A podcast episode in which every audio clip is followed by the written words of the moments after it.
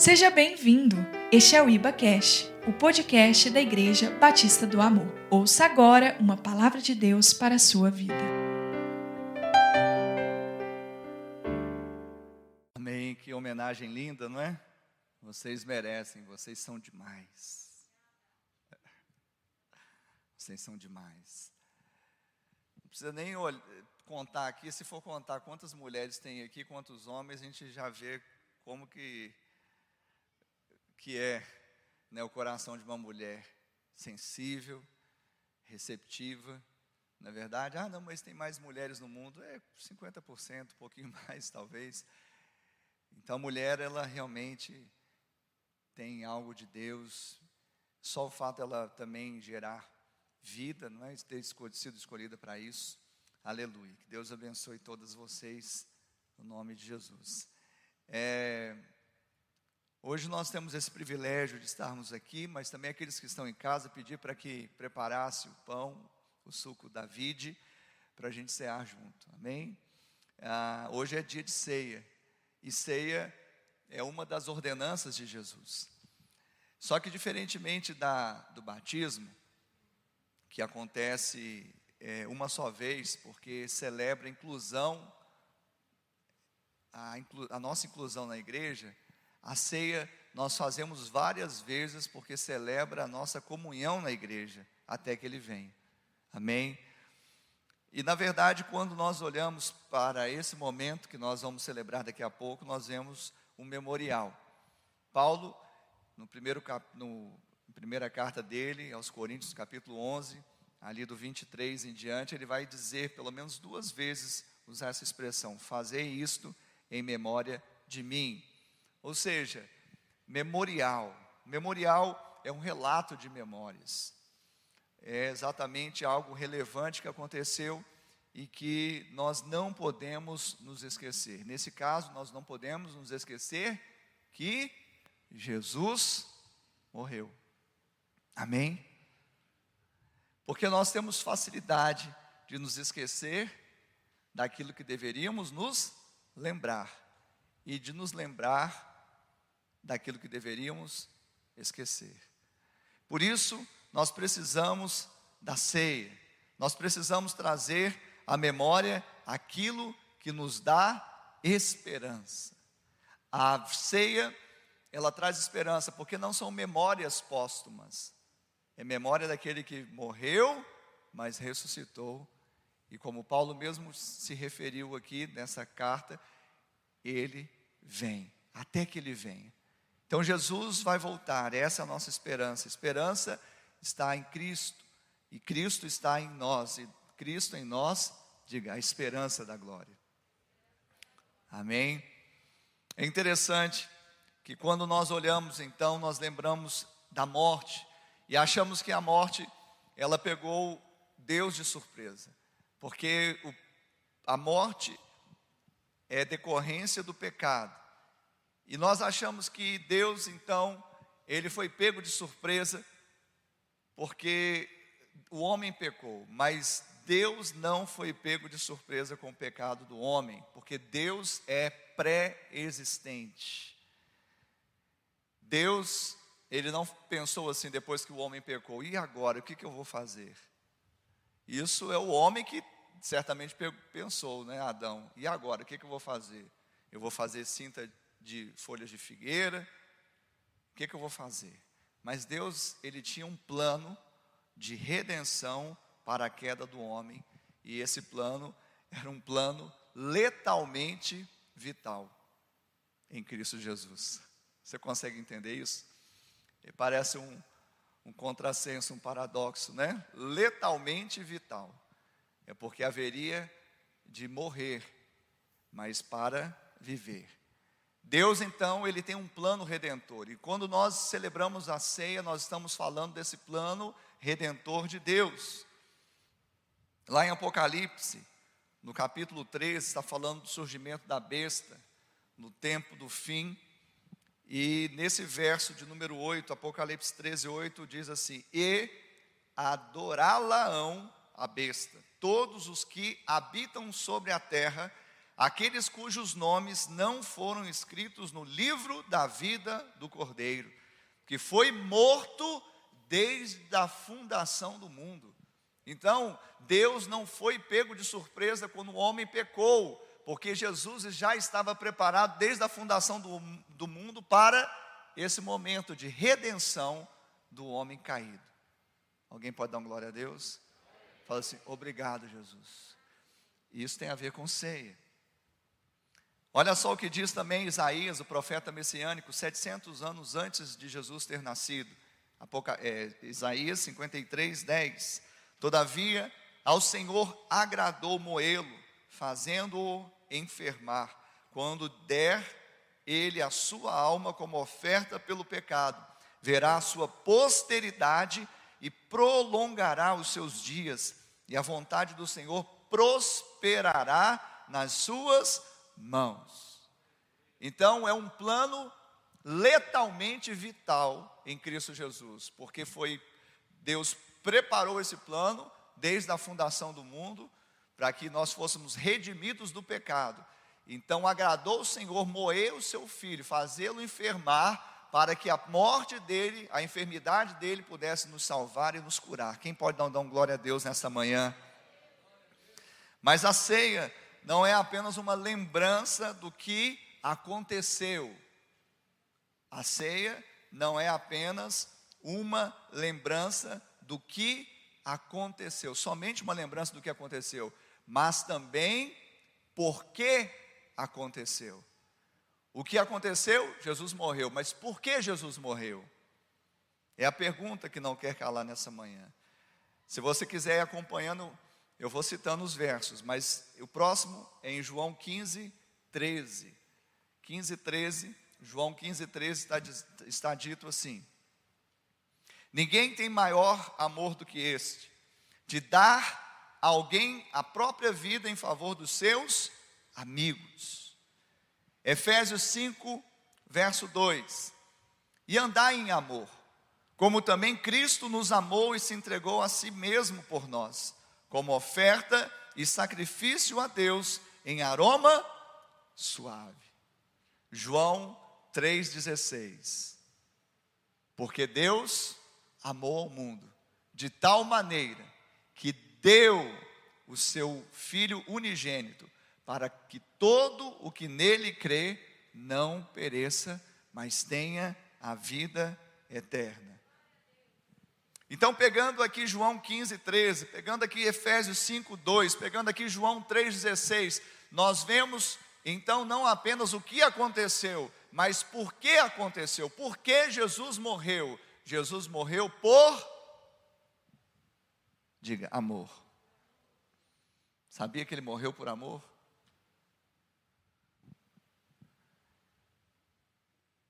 Jesus morreu por amor. Ninguém tem maior amor do que esse, de dar a sua própria vida em favor, em resgate dos seus amigos. Aleluia. Andar em amor, como Paulo falou, como também Cristo nos amou. Cristo nos amou. E aí, deu ou se entregou a si mesmo por nós como oferta e sacrifício a Deus. Aleluia. Oh Deus, tu és maravilhoso. Porque Deus amou o mundo de tal sorte, de tal maneira, que deu o seu filho. Então Jesus, ele morreu por amor. Então a ceia fala o que aconteceu, Jesus morreu. A ceia fala por que Jesus morreu por amor. Amém? Agora, saber disso faz toda a diferença, sabia? Faz toda a diferença você saber não apenas que Jesus morreu, mas ele morreu por amor a você, por amor a mim. Isso faz toda a diferença porque nós saímos, sabe, das fileiras daqueles chamado, chamados mal amados. Aqueles ninguém me ama, ninguém me quer. E fica buscando aceitação nas relações fica buscando aceitação, sabe, nas lisonjas, fica buscando aceitação, sabe, na em tantas coisas, nós sabemos que Ele nos amou. Talvez nós, algumas vezes, achamos que somos mal amados porque nós não respondemos com tanta intensidade, mas, querido, não importa o que você faça ou deixe de fazer, Deus escolheu te amar. E o nível de amor dele é um amor incondicional, sacrificial, eterno, não tem prazo de validade. É intenso. Nós não ficamos ressentidos, nós não ficamos reféns da nossa emoção, porque nós sabemos que ele morreu por amor. João também escreveu, não no Evangelho, agora na primeira carta dele, no capítulo 4, no verso 10, assim: Nisto consiste o amor, não em que nós tenhamos amado a Deus, mas em que Ele nos amou e enviou o Seu Filho como propiciação pelos nossos pecados. O amor não consiste enquanto eu tenho amado a Deus, o amor não consiste enquanto eu sinto que posso amar a Deus. O amor não consiste nas minhas emoções, nas minhas paixões. O amor consiste em que Ele me amou a tal ponto de entregar o seu próprio filho como propiciação pelo meu, pelo seu, pelo nosso pecado. Essa é a realidade. E quanto mais eu sou imerso nessa realidade, mais eu fico bem resolvido. Pessoas precisam saber que são amadas. Pessoas que sabem que são amadas são bem resolvidas espiritualmente, emocionalmente e fisicamente. Passou fisicamente? Sim. Porque a pessoa que sabe que é amada, ela já sabe quem ela tem crido. Ela sabe que é o amor que vai levá-la para a eternidade. Então ela está bem resolvida do aspecto espiritual. Ela já sabe que o destino dela. Pessoas que são amadas, sabem que são amadas por Deus, elas também elas têm um equilíbrio emocional. Elas não ficam down, sabe? Elas não ficam, claro, pastor, ah, mas às vezes a gente passa um momento de dificuldade, todos nós passamos, aflições, todos nós passamos, mas nunca em nenhum tempo nós duvidamos do amor de Deus. E é exatamente porque nós sabemos que Ele nos ama, mesmo quando as coisas dizem não, é que nós temos a convicção de que Ele vai nos tirar daquele lugar e vai nos colocar nos lugares que Ele tem para nós. Então a pessoa é bem resolvida. E por que que fisicamente? Porque tem pessoas que por causa do ressentimento, da raiz de amargura, da dependência do déficit emocional que nutre por uma outra pessoa, por um outro ser humano, por uma lisonja, por um, sabe, é, uma palavra que possa trazer, sabe, um, uma autoestima para ela, e ela fica então o que? Quando isso não acontece do jeito que ela gostaria, ou ela pensa que seria o certo, ela traz o que? As doenças psicossomáticas. Mas nós sabemos que Ele nos amou. Amém? Amém, queridos? Então, o que nós vamos fazer hoje? A ceia memorial do que aconteceu. O que aconteceu? Jesus morreu. Por que aconteceu isso? Porque Ele nos ama. Mas eu queria levar vocês para um outro patamar também, um outro degrau. Eu queria que vocês soubessem nessa manhã não apenas o que aconteceu, não apenas por que aconteceu, mas agora eu quero liberar sobre a sua vida, igreja do Senhor, você que está em casa também, para que aconteceu. Porque a ceia fala de algo que precisa acontecer nas nossas vidas.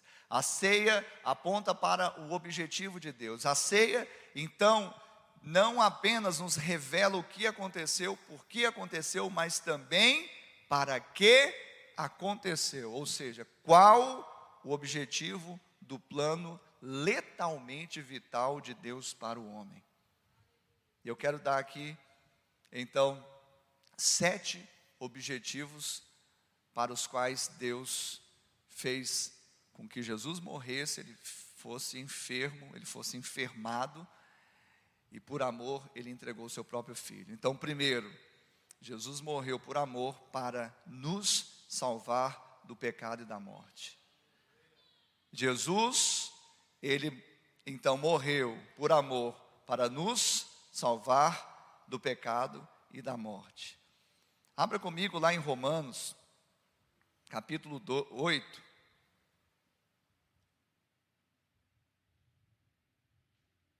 Versículo de número 2. 1 e 2.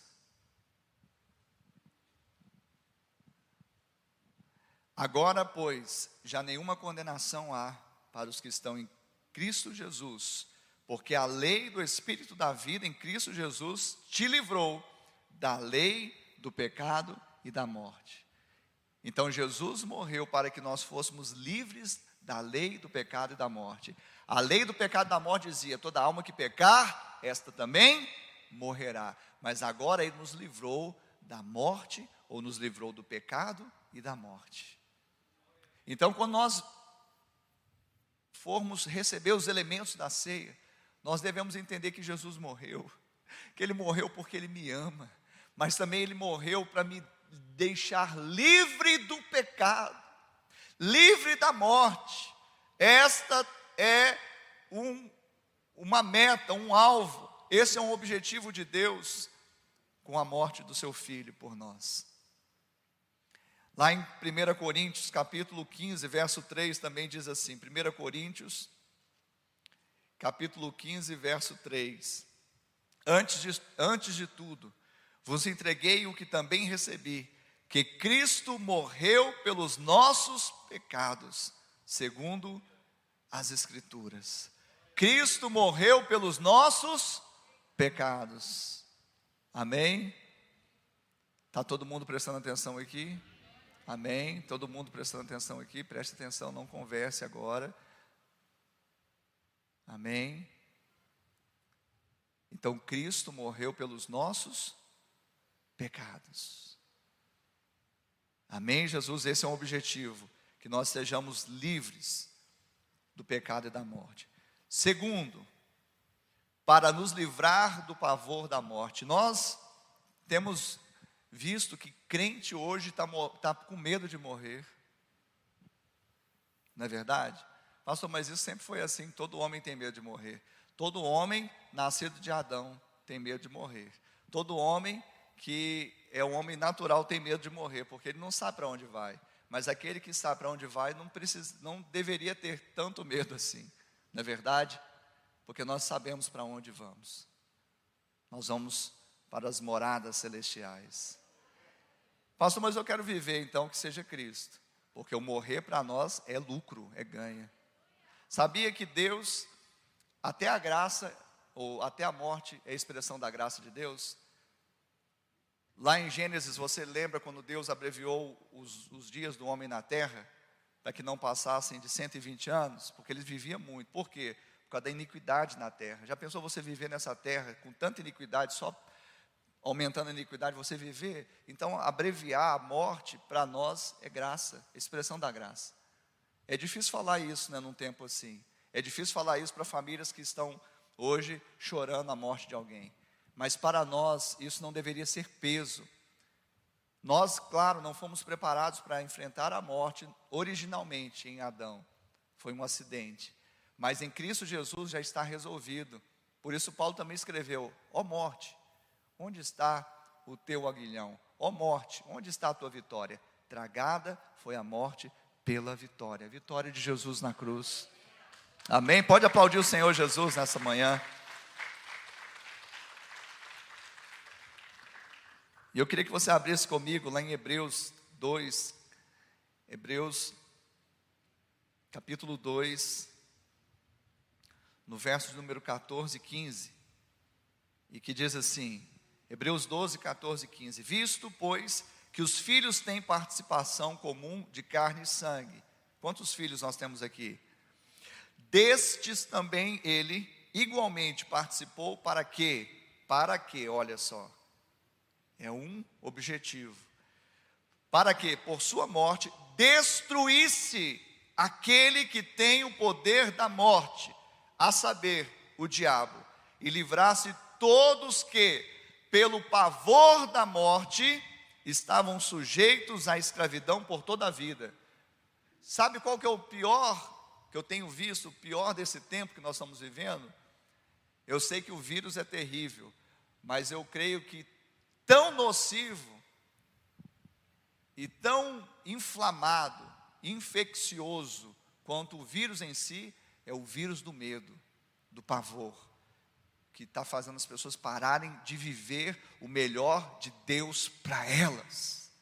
E nós somos povo de Deus, nós somos filhos, temos participação comum de carne e sangue. Igualmente, Jesus participou também como carne, como sangue. Ele deu a sua própria carne, a sua própria, o seu próprio sangue, e pela sua morte destruiu aquele que tem poder da morte, a saber, o diabo, para que nos livrasse do pavor da morte, porque nós estávamos sujeitos a esse tipo de escravidão por toda a vida ficar com medo. Ai, é, será que é hoje?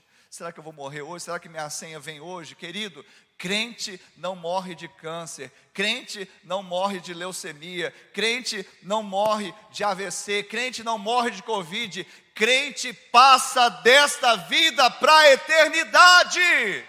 O dia que o Senhor falar, cumpri o meu plano na sua vida, você vai, eu vou. Ah, pastor, mas como que vai ser lá em casa? Esse é o nosso problema, que nós achamos que somos insubstituíveis. Tem um lugar que você é insubstituível, não é na sua casa. Desculpa falar assim. É lá no céu. Ninguém pode te substituir lá. Aqui é passageiro. 70, 80 anos, o que passa disso é canseira e enfado. Não troque. Amém? Vamos lá. Então nós estamos falando o que aconteceu. Jesus morreu. Por que aconteceu? Por amor. E para que aconteceu? Para nos salvar do pecado e da morte, para nos livrar do pavor da morte. Terceiro, para cancelar o escrito de dívida. Nós já lemos Romanos 8:1, né? Agora não há mais condenação para aqueles que estão em Cristo Jesus. Então, o escrito não existe, não existe mais dívida, mas lá em Colossenses, abra comigo em Colossenses 2:14. Pastor, então tem um novo CID aí, um, um novo, uma nova causas mortes. Ah, eu, se eu pudesse inventar, eu inventaria. O que, que ele morreu? Morreu de eternidade. Amém? Que, que o crente morreu, pastor? Morreu de eternidade. Deus encerrou aqui essa, essa contagem, esse countdown aqui, e passou para a eternidade, morreu de eternidade. Foi para o braço do Pai. Amém?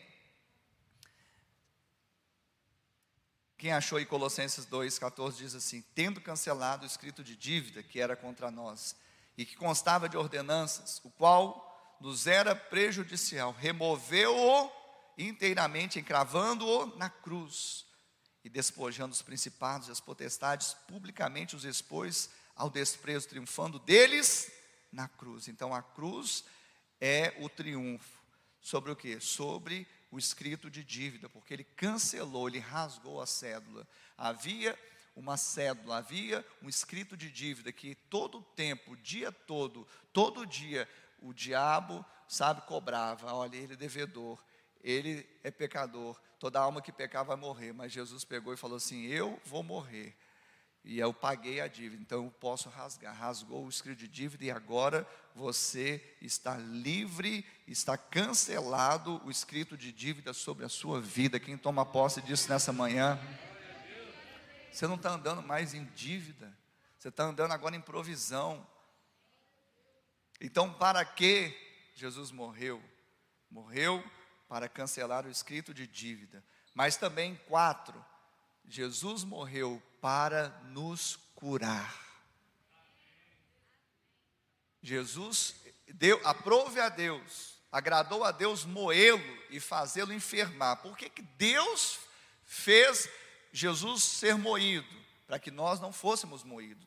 Para que, que Jesus, para que, que Deus Pai fez Jesus enfermar? Para que nós não ficássemos ah, reféns de enfermidade. Pastor, mas tem pessoas, crentes que ficam enfermas, sim, tem pessoas que morrem de enfermidade, sim. Mas deixa eu falar uma coisa para vocês. Quantas outras nós temos visto sendo curadas? É que a gente fica contabilizando, a nossa contagem sempre é da derrota.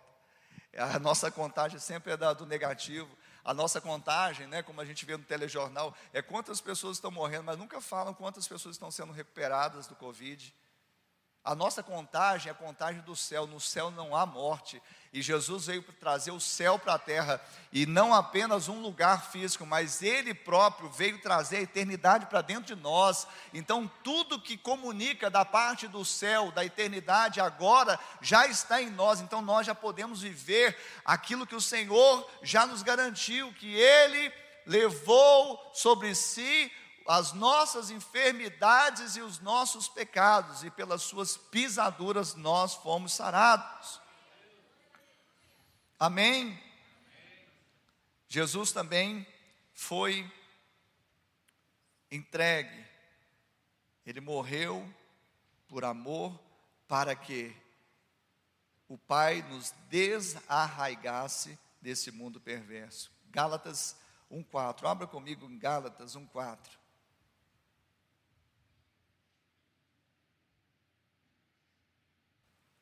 Gálatas 1,4 diz assim: O qual se entregou a si mesmo pelos nossos pecados, para nos desarraigar deste mundo perverso, segundo a vontade de nosso Deus e Pai. Então, ele se entregou a si mesmo pelos nossos pecados, para quê? Para nos desarraigar deste mundo perverso. Para que você não fique com raízes neste mundo. Sabe, por, as pessoas que mais têm medo de morrer são aquelas que estão mais presas a Sodoma e Gomorra. Ficam olhando toda hora para trás, em vez de olhar para frente. Olhar para o alto, ficam olhando o que está deixando essa terra. Nu nós viemos para esse mundo, nu voltaremos. Deus deu, Deus tomou. Bendito seja o nome do Senhor. Pessoas que têm muito medo da morte, você pode ver que elas estão muito arraigadas a este mundo. Acha que não tem eternidade. Mas preste atenção, o que nós vamos celebrar aqui é para trazer essa realidade, comunicar essa realidade, que Jesus morreu para que fôssemos desarraigados deste mundo perverso. Há pessoas que falam, pastor, mas como assim? Eu vivo no mundo, eu também vivo. Quem vive no mundo aí? Nossa, quantos crentes vivendo no mundo? Você está vivendo no mundo?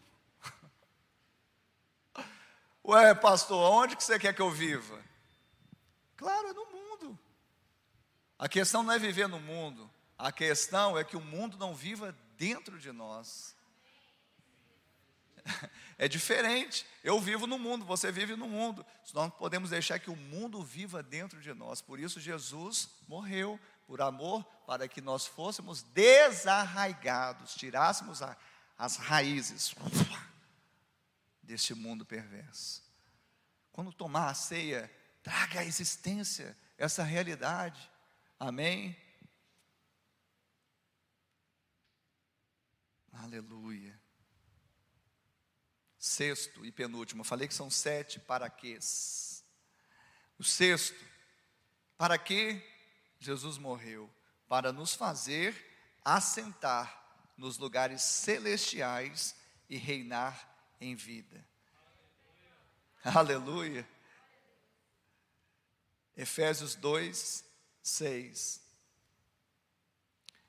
Diz assim: E juntamente, vamos ler o 5 também, estando, olha só, estando nós mortos em nossos delitos, nos deu vida juntamente com Cristo. Pela graça sois salvos. E, juntamente com Ele, nos ressuscitou e nos fez assentar nos lugares celestiais em Cristo Jesus. Então, veja bem, nós estávamos mortos por causa dos nossos delitos, mas agora Ele nos deu vida juntamente com Cristo, e não apenas vida, Deus, Ele tem um propósito, querido. Ele não quer que você simplesmente seja poupado da morte. A morte de Jesus não foi só para você ser poupado da sua morte, da minha morte, mas Ele quer nos dar vida, mas qualquer tipo de vida? Não. Se fosse para ter a mesma vida, Jesus não teria feito o que fez. Ele quer te dar vida juntamente com Cristo, ou seja, não é mais você que vive, mas Cristo vive em você. E esse viver que agora você tem na carne, que nós estamos aqui no mundo, não tem jeito de sair dessa carne por enquanto, vamos viver pela fé no Filho de Deus que nos amou. Sou amado e se entregou por mim. Basta, isto basta. Agora preste atenção. E ele fala aqui, e nos fez assentar em lugares celestiais. Ele nos desarraigou, tira as raízes desse mundo e nos faz assentar nos lugares celestiais. Para quê? Para reinar. Quando? No milênio, lá depois, agora. Tem jeito, pastor? A Bíblia está dizendo. Podemos reinar em vida. Podemos reinar em vida. Olha só o que diz aqui, Romanos 5, 17. Romanos 5, 17.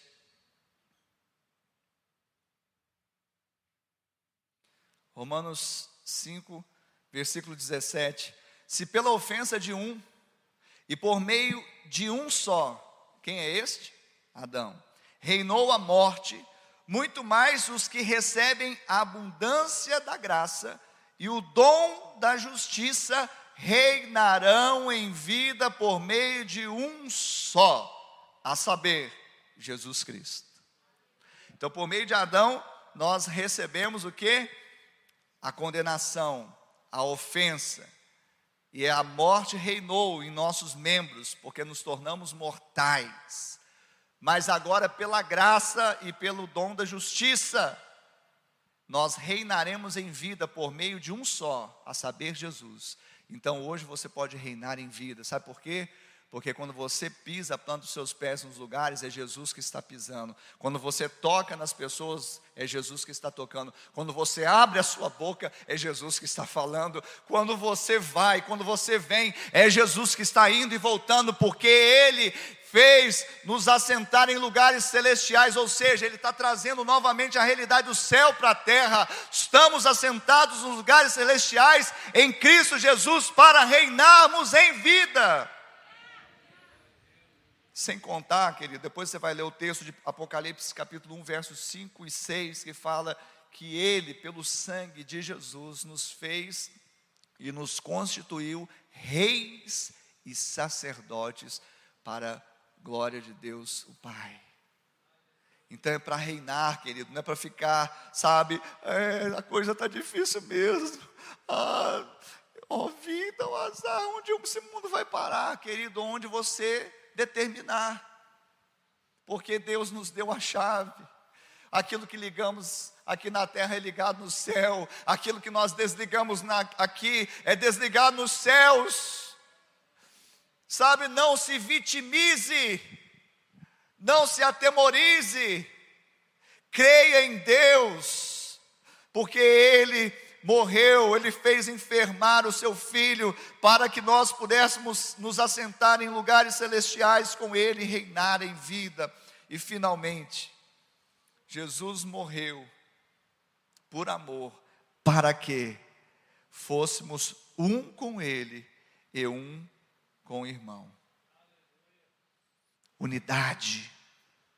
Ceia fala de unidade. E eu queria terminar exatamente com é, essa sétima consideração do para quê. Para que fôssemos feitos um com Ele e um com o irmão. Sabe, uma das estratégias do diabo nesse tempo tem sido exatamente isolamento. Eu não estou colocando em xeque medidas de biossegurança, biosanitárias, cuidado, prudência, jamais farei isso insurgência autoridade, aos decretos. Não. Mas o que eu estou falando é sutilezas do inimigo, para que nós não sejamos igreja. Igreja é um povo comprado pelo sangue de Jesus. Igreja é um povo que foi feito um com Ele, porque o próprio Deus reconciliou consigo mesmo cada um de nós, e agora nós temos o ministério da reconciliação, ou seja, nós fomos feitos um com Ele e um também com o irmão. Então nós sofremos, nos compadecemos, mas também nos alegramos. Nós somos um com Deus, então isso faz com que flua, esse fluxo não pare de vir a vida de Deus, a realidade do céu para a terra, mas também ministrar uns aos outros. Isso fala de ceia. Se eu não tomar a ceia com essa realidade, com essa consciência, eu tô, estou só fazendo uma refeição. Você que está em casa, se você preparou a ceia, preparou o pão, preparou o cálice, mas não tiver essa realidade, você estará fazendo apenas uma refeição. Não é isso. Nós precisamos entender que ceia não é apenas o que aconteceu, por que aconteceu, mas para que aconteceu. E ele traz essa realidade nessa noite, nessa manhã. Fica de pé no seu lugar. Eu queria que você fechasse os seus olhos e que o Senhor pudesse falar ao seu coração aquilo que o pregador não consegue, que é limitado, mas que o Espírito Santo vai trazendo impressões, realidades, iluminação aos olhos do seu entendimento, revelação da parte do Espírito Santo. Que você seja agora tomado por essa atmosfera de Deus em Cristo Jesus para saber que Ele morreu por amor, mas Ele quer que você hoje chegue aonde Ele planejou, há um plano letalmente vital. Jesus morreu, é letal, mas é vital para nós que entendamos aonde Deus quer que cheguemos o que vivamos nesse tempo, o que nós profetizemos nesse tempo. Então nós precisamos disso nessa manhã. Pai, nós ministramos aqui, Deus, essa realidade do amor do Senhor. Que o Senhor nos cubra nessa manhã com graça, mas também que o Senhor nos dê entendimento, Senhor, não apenas na ceia do que aconteceu, não apenas porque aconteceu, mas especialmente nessa manhã para que aconteceu. Que Jesus morreu para nos salvar do pecado e da morte, para nos livrar do pavor da morte, para cancelar o, cancelar o escrito de dívida, para nos curar, para nos desarraigar deste mundo, para nos fazer assentar em lugares celestiais e reinar em vida e para que nós fôssemos um com o Senhor, fôssemos um com o irmão. Pai, no nome de Jesus, nós profetizamos e declaramos isso para o louvor da Sua glória. Amém e amém. Os diáconos vão entregar os elementos da ceia agora, e você vai segurar os elementos da ceia enquanto o Ministério de Louvor vai entoar uma canção, e você vai refletindo e orando ao Senhor nesta hora. Vai refletindo e orando, falando: Pai, há um alvo, há uma meta, há um objetivo. Nisso que eu estou participando agora. Eu não quero fazer simplesmente um ato religioso. Eu não quero simplesmente fazer Deus um ritual. Pai, eu não quero apenas participar de uma refeição. Porque, como Paulo disse, isso vocês podem fazer nas suas casas. Se há um ajuntamento, existe uma realidade. Se há uma congregação, existe um espírito. Ah, Pai, que eu flua nesse espírito nesta manhã. E eu atraia a realidade do céu para a terra. Aleluia. Obrigada por acessar o IbaCast. Acesse também nossas redes sociais. Siga Igreja Batista do Amor. Até a próxima!